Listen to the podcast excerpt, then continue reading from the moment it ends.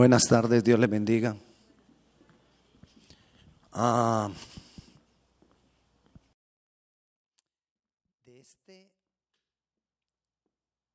de mañana en ocho días, vamos a tener el seminario Vida en Grace. Lo hicimos hace poco. Nosotros hacemos tres seminarios para las personas que, todas las personas que quieran ser parte de nuestra iglesia o que quieran servir en nuestra iglesia. Tenemos tres seminarios. Eh, comenzamos con Vida en Grace, lo hicimos hace unos, unas, unas semanas, varias semanas. Y deberíamos seguir con otros los seminarios, pero no, vamos a volver a hacer vida en Grace porque hay varias de las personas que quieren servir y que eh, no, no han hecho vida en Grace. Entonces, de mañana en 8 en Sterling, de 9 de la mañana, de, de 9 y media de la mañana a 4 y media de la tarde, a 4 de la tarde, perdón, pero necesitamos que usted se registre. Vida en Grace, por favor, al final regístrese dentro de ocho días, mañana en ocho días, domingo. Amén. Vamos a iniciar también eh, un área de artes que es teatro. Tenemos a Leo y a Andrea. Eh, pónganse de pie que mucha gente no los conoce. Ya se pueden sentar. bueno, si usted quiere ser parte del grupo de teatro, van a tener eh, ensayos de teatro, le van a enseñar de teatro todos los sábados. Así que eh, si usted quiere, está interesado, póngase de acuerdo con ellos al final del servicio. Ah, vamos con la palabra.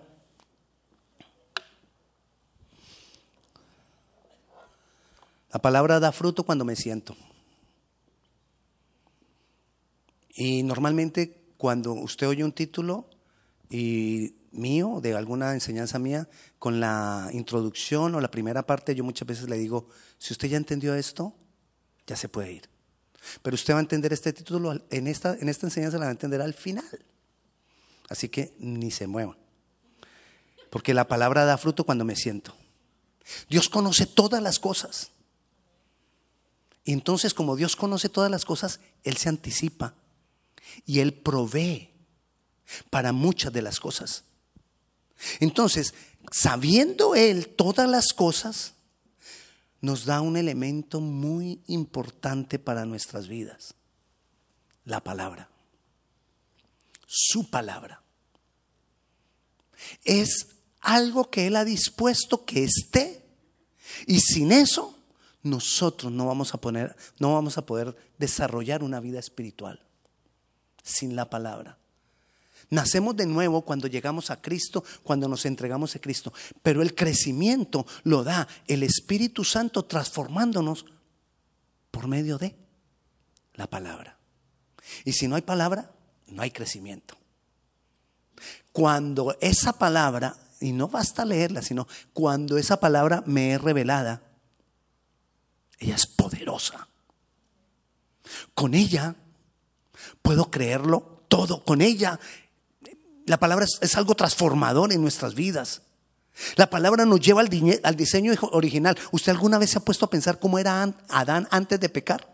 La palabra nos lleva a esa condición del diseño original. La palabra es provisión de Dios. Conocemos las promesas de Dios por medio de la palabra y las aprendemos a disfrutar por medio de la palabra. La palabra es sublime porque nos revela quién es Dios, quién es el Padre, quién es el Hijo, quién es el Espíritu Santo. La palabra es el medio más eficaz y común por el cual Dios habla a su pueblo, a su gente. En ella hay vida, en ella hay paz y hay mucho, mucho más en la palabra.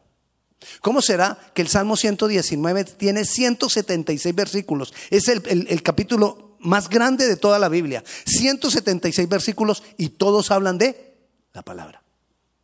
Los 176 versículos. Hablan de la palabra.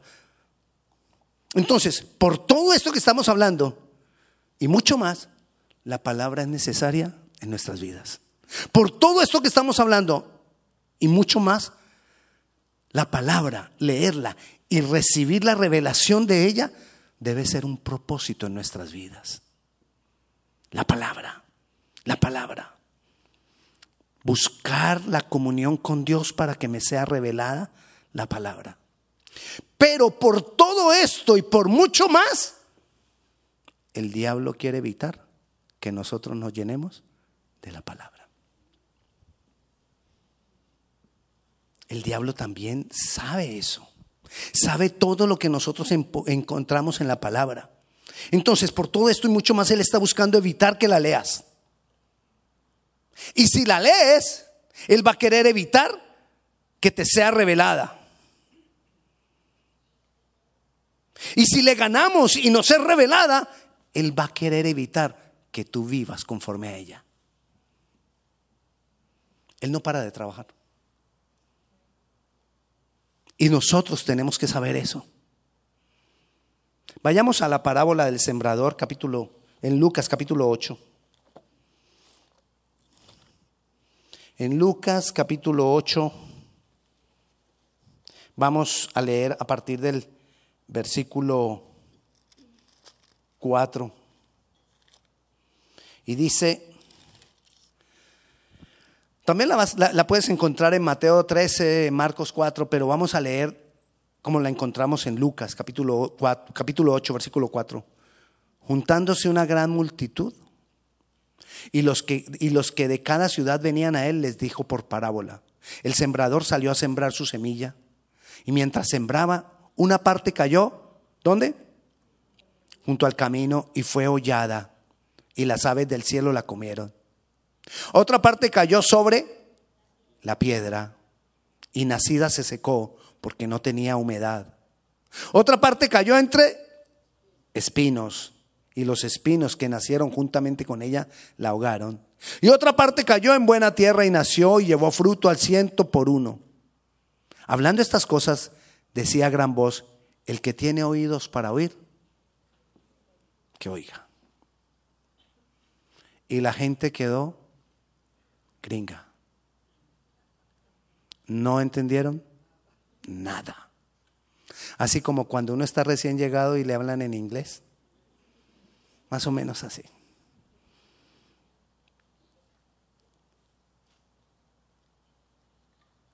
Sus discípulos, versículo 9, le preguntaron diciendo, ¿qué significa esta parábola? Los discípulos, los allegados a él, los que le buscaban, tampoco habían entendido nada. ¿Usted no le ha pasado que usted lee la Biblia y queda así como, como quedó esa gente ahí? Que no entiende nada. No se preocupe, mire a los discípulos. Los discípulos no habían entendido nada. Y andaban con Jesús. Y eran los amigos de Jesús. Eran los compinches de Jesús.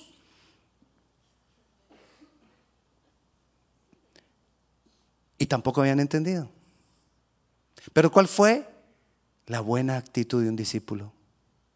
Versículo 9, y sus discípulos le preguntaron. Ahí está la clave.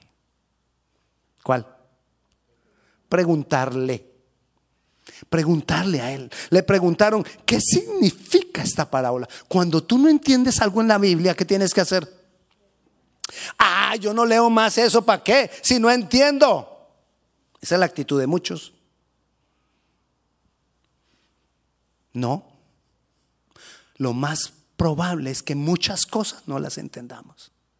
Pero si venimos y le preguntamos, Él es fiel. Y Él nos va respondiendo en la medida que nosotros buscamos. Él nos va respondiendo. Y Él les dijo, a vosotros os es dado conocer los misterios del reino de Dios pero a los otros por parábolas para que viendo no vean y oyendo no entiendan. Ay, ¿quiénes son los que van a entender entonces? Los discípulos. Hay dos cosas. Cuando no entiendes la palabra, uno, o no estás preguntando, y si no estás preguntando, no vas a entender, o no estás siendo discípulo. Porque a los discípulos, dijo aquí, a vosotros os es dado conocer los misterios del reino. ¿A quiénes? A sus discípulos. ¿Quién dijo yo?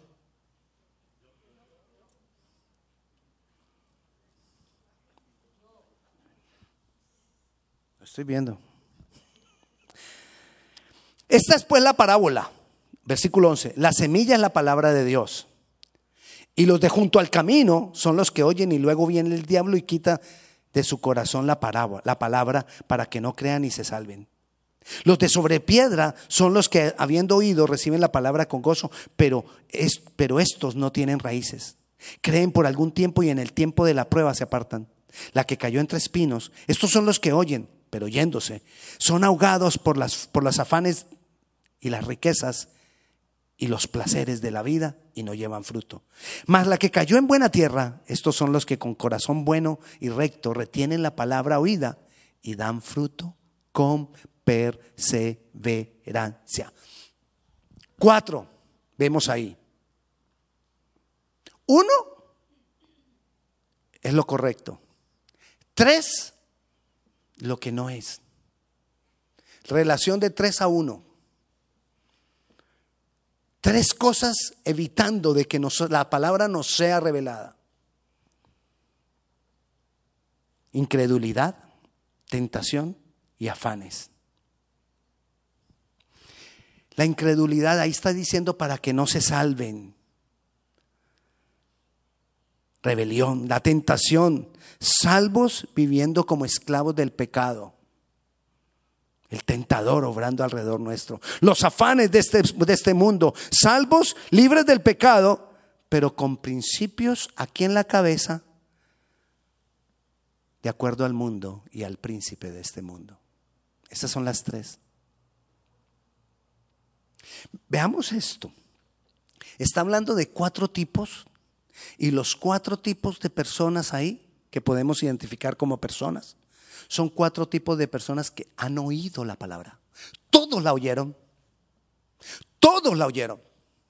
Todos oyeron la palabra. La, la pregunta es, ¿qué actitud tenemos nosotros al oír la palabra? El enemigo está buscando de que nosotros no recibamos todo lo que hay en ella. La primera, volvamos a la primera, incredulidad. ¿Qué es la incredulidad? Falta de aceptación de que hay Dios. Prefieren ellos pensar que uno mismo es Dios. Si yo digo no hay Dios, estoy diciendo que el Dios somos nosotros. Porque ¿qué es Dios? Lo que gobierna. Quien gobierna mi vida, eso es mi Dios. Y si yo me gobierno a mí mismo, ¿quién es mi Dios? Mí mismo. No quieren que se le impongan normas, solo las que uno mismo quiere ponerse. Es que yo no necesito que me impongan normas porque yo tengo una buena moral y, no es por darle razón a, ningún ser, es porque me doy razón a mí mismo. ¿Quién es su Dios? Mí mismo. Y si creen en Dios, hay algunos incrédulos que creen en Dios, pero es que yo creo en Dios a mi manera. Yo consigo a Dios como esto, como aquello, y damos toda una explicación de lo que yo creo. Yo digo que soy Dios, que es Dios. O sea, un Dios creado por mí. ¿Será que ese es Dios? Si es creado por mí, ¿será Dios? No, porque Dios no. Es creado. No hay humildad para aceptar que hay un Dios al que me debo sujetar y que ahora las cosas no son como yo las digo, como yo las he pensado siempre. No hay humildad para aceptar que he estado equivocado. No hay humildad para aceptar que la sabiduría que yo tenía ahora queda por el suelo, porque de nada sirve y como dijo Pablo, es basura. Él dijo eso de su sabiduría. Ahora todos mis títulos, toda mi sabiduría, todo lo que yo creía que sabía, lo tengo por basura. Volvamos al versículo 5. Entonces, estamos hablando de la incredulidad. Dice, el sembrador salió a sembrar su semilla y mientras sembraba, una parte cayó junto al camino y fue hollada. ¿Qué es hollada? Pisoteada. ¿Qué pasa cuando hay incredulidad? ¿Qué estamos haciendo con la palabra cuando hay incredulidad? Pisoteándola. ¿O estamos dejando que el enemigo la pisotee cuando yo dejo espacio a la incredulidad de que hay un Dios? que gobierna, que rige. Hay un Dios al cual le vamos a tener que dar cuenta. Hay un Dios que no es como nosotros decimos que es. Hay un Dios que es como Él es. ¿Usted se imagina lo escandaloso que sería si yo tiro la Biblia y la empiezo a pisar?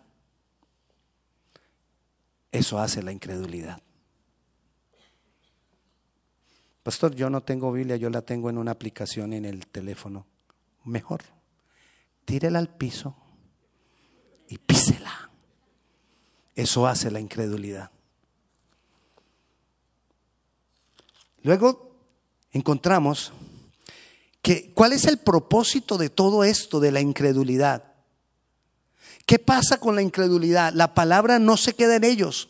Es robada de sus corazones. ¿Por qué es robada de sus corazones? Normalmente, ¿cuántos de ustedes duermen con la puerta de su casa abierta? ¿Alguno de ustedes duerme con la puerta de su casa abierta? No. ¿Por qué? Porque entran los ladrones y se nos roban todo.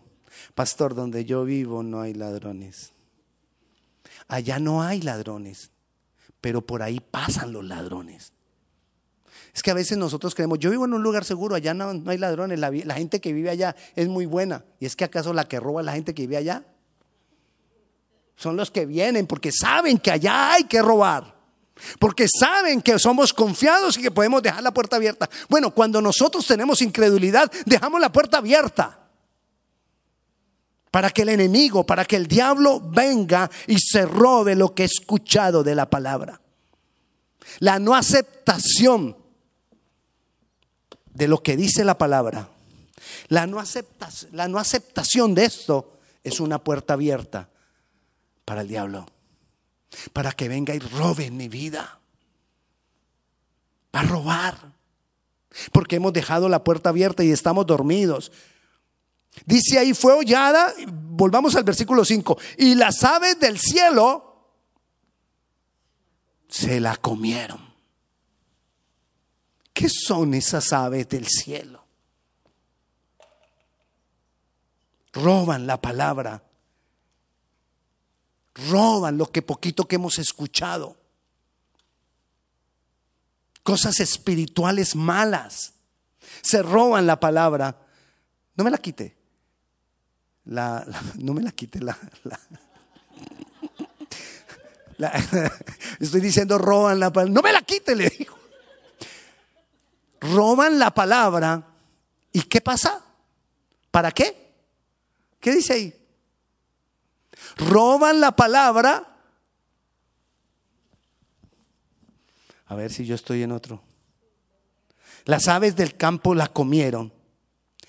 Roban la palabra, ¿sabes para qué? En la explicación dice, en el versículo 12, y los de junto al camino son los que oyen y luego vienen y el diablo y quita de su corazón la palabra Versículo 12. Para que no crean y se salven.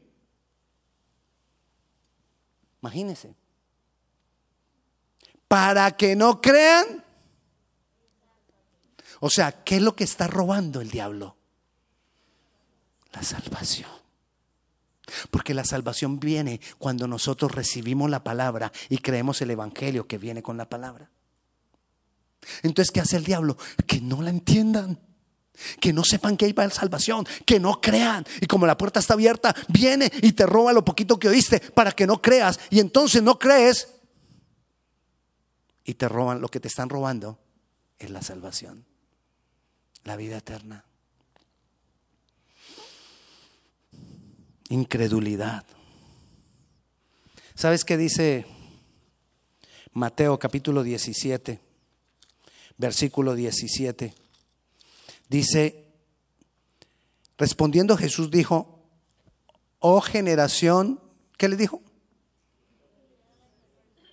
Incrédula y perversa. ¿Qué hace a una generación según esto? Solo leamos eso, no quiero más de Mateo 17 porque no quiero entrar en más. Pero dice, generación incrédula y entonces, porque es incrédula, ¿qué es? Ah, según eso, los malos, los perversos, no son malos porque hagan cosas malas. Son malos porque hay incredulidad. ¿Qué, es, ¿Qué hace a una persona mala entonces? ¿Sus actos? No, lo que cree. Lo dice la Biblia.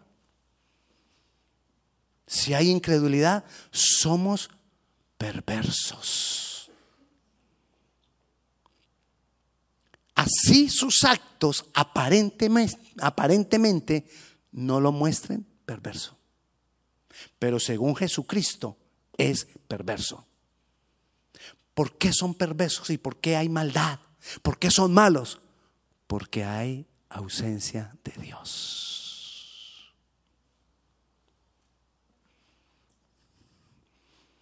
¿Qué es frío? Ausencia de calor. ¿Qué es la oscuridad? Ausencia de luz. ¿Qué es la maldad? Ausencia de Dios. Son perversos y hay maldad porque hay ausencia de Dios. Entonces la maldad no necesitó ser creada. Ay, es que si fuera Dios bueno, ¿por qué creó la maldad? Porque si la maldad existe, entonces la maldad fue creada. No, la maldad no fue creada porque la maldad es ausencia de Dios. El frío no fue creado porque el frío es ausencia de calor. Lo que fue creado fue el sol para que diera calor. La luz fue creada, la oscuridad no, porque la oscuridad es ausencia de luz. La maldad no fue creada, la maldad es ausencia de Dios. ¿Cuál es una generación perversa? La que no tiene a Dios. Así sus actos muestren como si fueran buenos.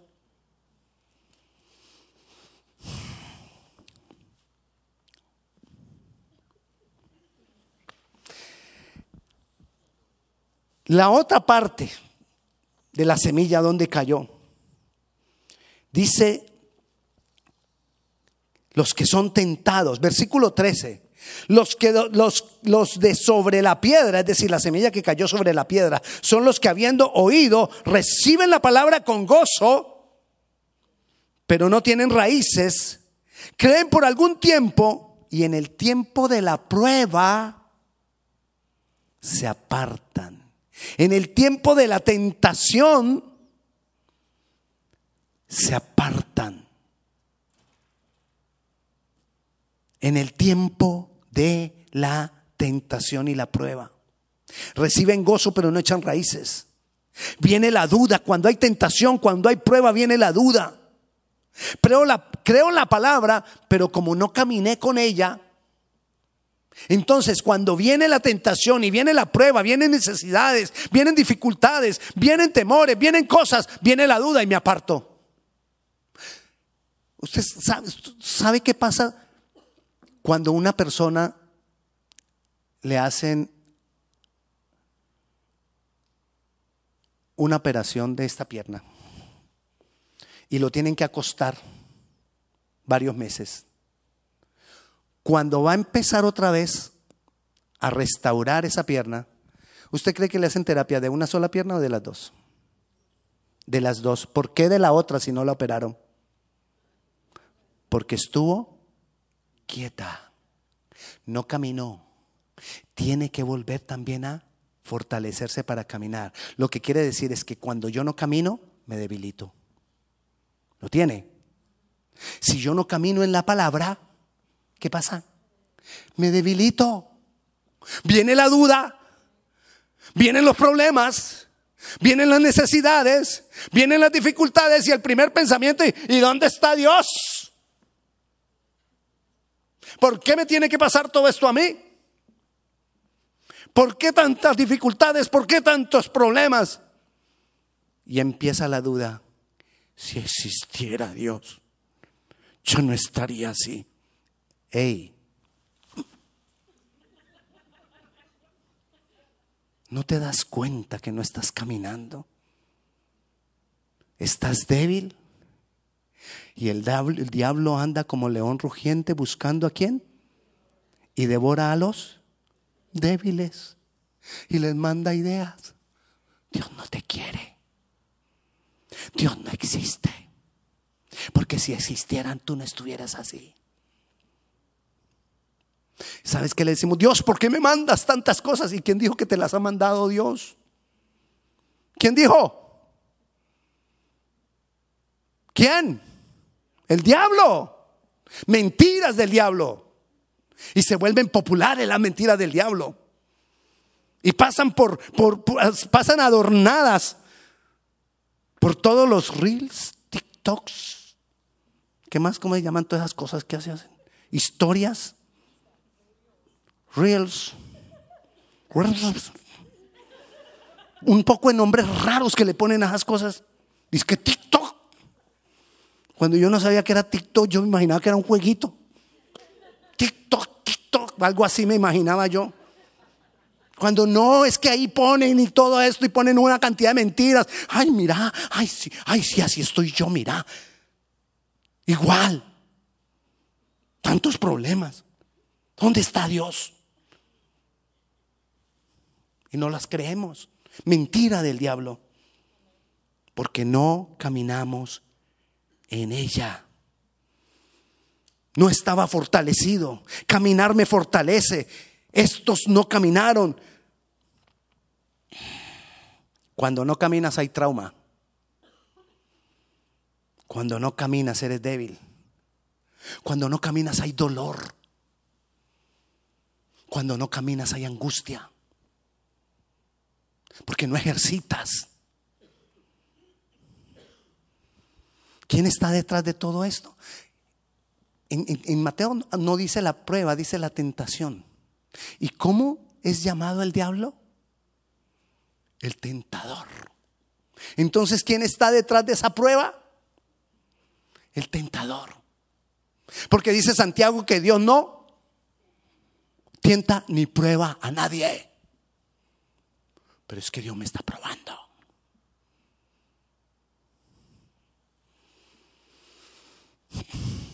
Esa es otra parte del camino.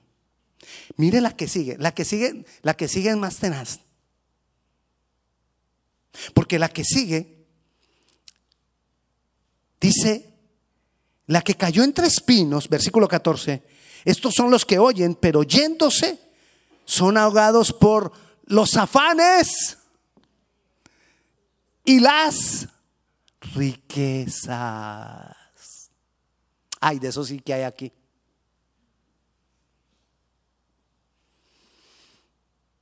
y los placeres de la vida y no llevan fruto. ¿Sabes cómo llamó Jesucristo al diablo? Juan 14:30 dice que lo llamó el príncipe de este mundo. El tentador es el diablo, pero también es el príncipe de este mundo. ¿Qué diferencia hay entre esas dos palabras? El tentador es se le dice a él por lo que hace. El príncipe de este mundo es el título que tiene, porque tiene cierta autoridad sobre el mundo. Entonces él determina lo que el mundo cree. Y entonces el mundo dice, ¿quién es exitoso? El que tiene riquezas. Ese es el exitoso. ¿Quieres ser exitoso? Y además le dicen a uno, le dice uno, le decía uno a los hijos, estudie para que sea alguien. ¿Qué estábamos diciendo a veces? Estudie para que tenga un buen trabajo y como tiene buen trabajo tiene dinero y entonces es alguien, porque tiene dinero. Entonces aparece otra parte y dice, lo importante no es el dinero, lo importante es disfrutar la vida. Así que, si tú tienes para dejar una herencia, ese es un mal cálculo económico, porque no disfrutaste toda la plata que tenías. Ese es el otro lado. Y entonces te dicen, el exitoso no es el que tiene dinero y deja dinero para que otros lo disfruten, es el que aprende a disfrutarlo él mismo. Entonces hay, un, hay una pelea en el mundo donde el diablo dice que es el dinero y el diablo dice que no es el dinero, que es el placer. Pero por cualquiera de las dos, ¿quién está detrás de eso? El diablo. Y entonces se enfrentan unos a los otros. No es el dinero el que da el éxito. Y el otro dice, no, es el placer el que da el éxito. Pero aquí dice la palabra, pero estos no tienen raíces. Creen por algún tiempo y en el tiempo de la... No, el 14. La que cayó entre espinos, estos son los que oyen, pero yéndose son ahogados por los afanes, las riquezas y los placeres. Están juntas. Para Dios eso no es éxito son los conceptos de este mundo. El que tiene la palabra, versículo 15, el que cayó en buena tierra, estos son los que con corazón bueno. ¡Ah! ¿Qué hace que mi corazón sea bueno? ¿Qué tengo? A Dios. Los de que con corazón bueno, teniendo a Dios y recto, tienen la palabra oída y dan fruto Fruto, ¿por qué? Porque voy a caminar en la palabra. Porque la palabra me es revelada.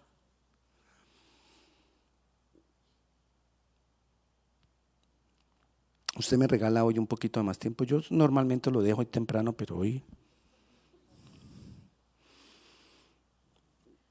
dan fruto con perseverancia.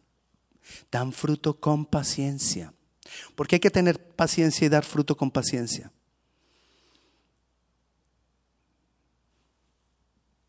Porque no es fácil.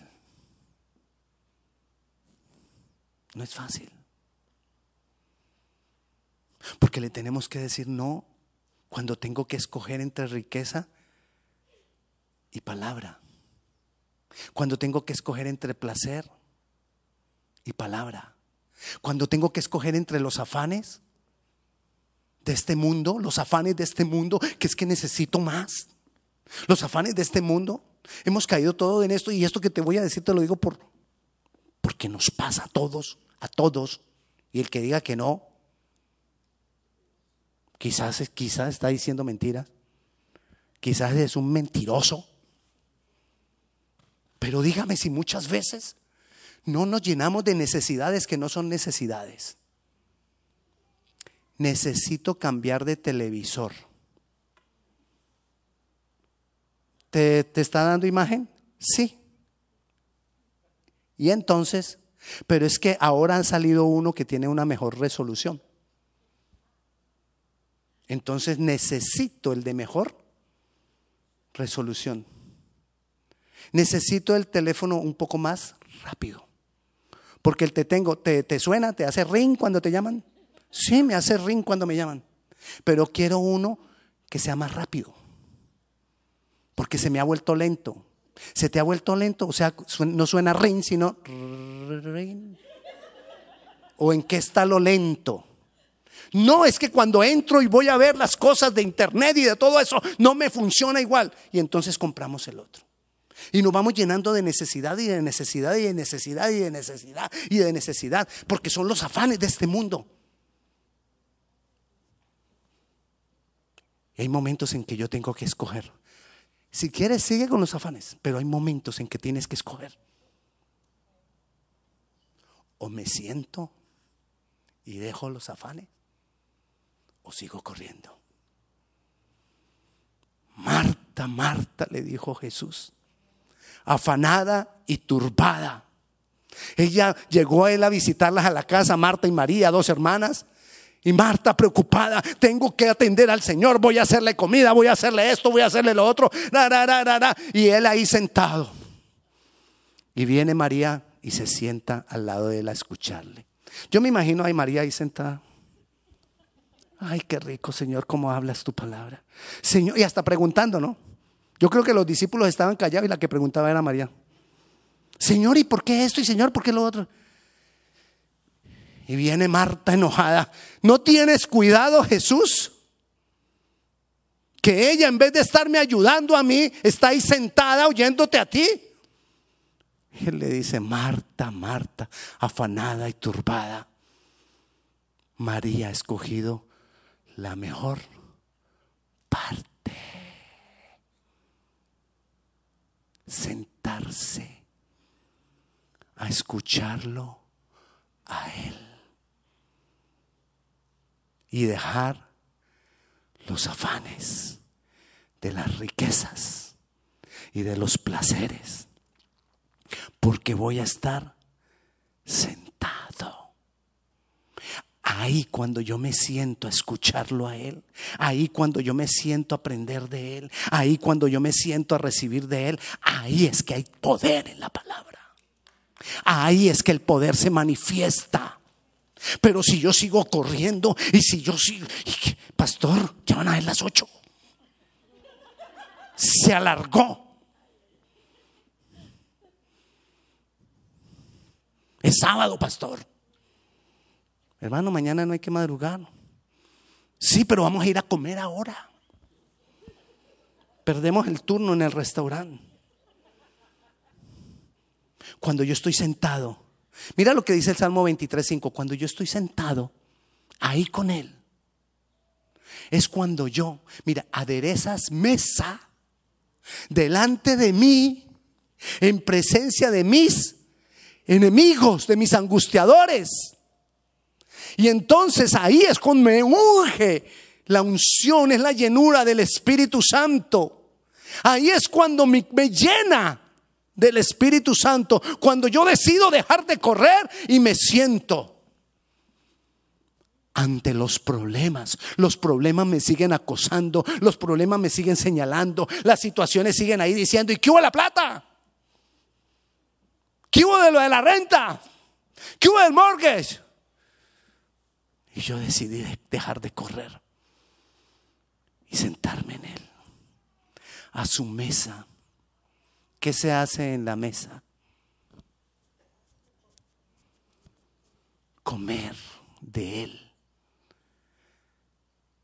Marta no lo entendió, porque ella se fue a prepararle, fue comida a él y se olvidó de comer de él.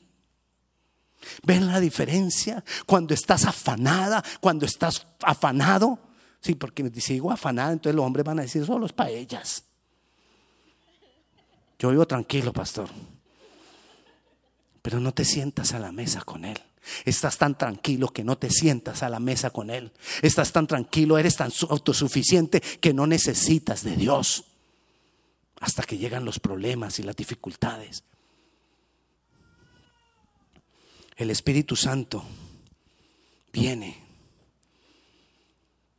cuando nosotros nos sentamos a escuchar a Dios en la mesa. La palabra tiene poder cuando nosotros nos sentamos, cuando nosotros nos sentamos a la mesa. La palabra da fruto en nosotros cuando nos sentamos a la mesa. Y la palabra la entendemos cuando nosotros preguntamos en la mesa. Jesús le habló esto a la multitud, pero la multitud no entendió. Solo entendieron los que le preguntaron. ahí la palabra toma poder. ¿Y qué hacer con esto que hemos hablado hoy? ¿Qué hacemos con esto? ¿Seguimos igual? ¿Qué hacemos con esto? ¿Que la vida no cambie? ¿Qué hacemos con esto? ¿Ignorarlo? Otra vez, qué lindo, qué linda la prédica, ¿no? Y, hasta, hasta me reí un rato. Qué bueno. ¿Y ya? ¿Eso es todo lo que pasó hoy? ¿Eso es todo lo que pasa hoy cuando venimos a la iglesia? No puede ser. Tenemos que ir con una actitud diferente a decirle al Señor, Señor, yo quiero. Yo quiero mi vida diferente. Yo voy a salir de la incredulidad en la que me ha metido el diablo. Yo voy a salir de las pruebas y de la tentación. Que cuando venga la prueba y la tentación voy a seguir confiando en Dios y no voy a dejar que entre la duda.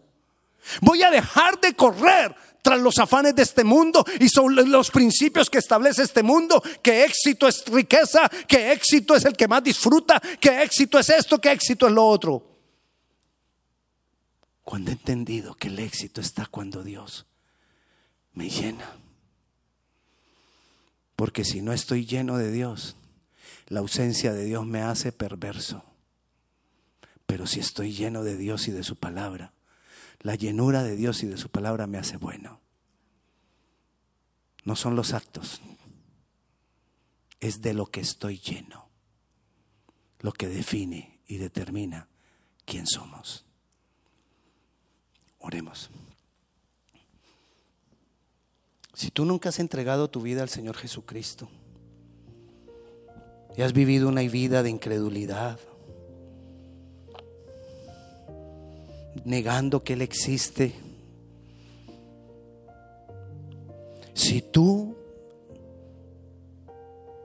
has estado dejando que la palabra te sea robada, si tú has estado dejando que pisoteen la palabra que has escuchado hasta ahora, si tú has estado dejando, si has dejado de caminar y te has vuelto una presa fácil para el diablo porque no has caminado en lo que has oído de la palabra,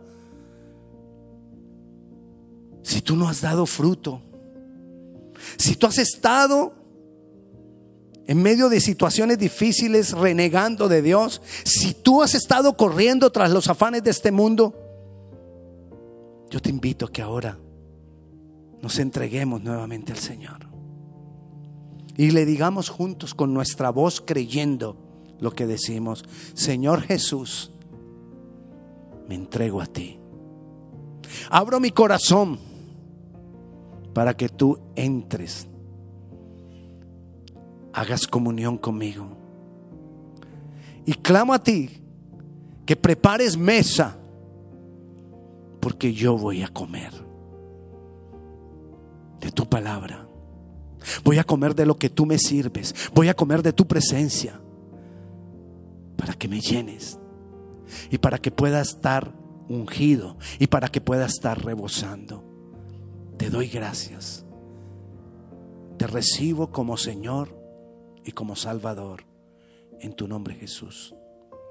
Amén. Amén. Si usted ha hecho esta oración por primera vez, de entregar tu vida a Jesucristo como Señor y Salvador, yo te invito a que levantes tu mano, yo quiero orar por ti. Si tú lo has hecho por primera vez allá en, línea, por favor escríbenos, queremos orar por, por, por ti. Si tú lo has hecho aquí, levanta tu mano, yo quiero orar por ti. Gloria a Dios. ¿Alguien más? ¿Quieres pasar aquí? Yo quiero orar por ti.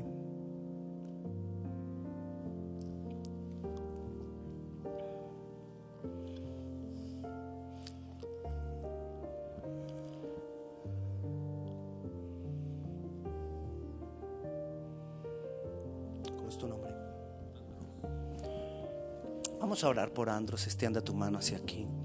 Padre Celestial, te damos gracias, Señor, por la decisión que ha tomado hoy Andros. Padre Celestial, en el nombre de Jesús, Señor. Nosotros clamamos para que tú tomes su vida, porque Él ha entregado a ti. Nosotros clamamos para que tú lo envuelvas en tu amor, para que tú prepares mesa delante de Él, ante sus enemigos, ante lo que ha, ha estado rodeándolo, acechándolo que Él pueda comer de tu mesa de ahora en adelante. Que tú lo unjas con aceite, clamamos, para que tú lo llenes y que su copa rebose, como dice tu palabra en el salmo que leímos. Señor Padre Celestial, revélate a Él, manifiéstate a Él. Nosotros declaramos su vida consagrada para ti y te damos gloria y te damos honra. En tu nombre Jesús. Amén.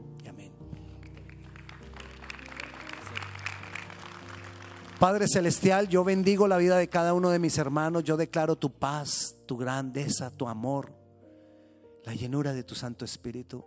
Y clamo, Señor, prepara mesa para nosotros. Delante de nuestras angustias, dolor, situaciones difíciles. Úngenos con aceite, con tu Santo Espíritu. Y que podamos rebosar de tu presencia. En tu nombre, Jesús. Amén. La paz de Dios sea con cada uno de ustedes. Dios les bendiga.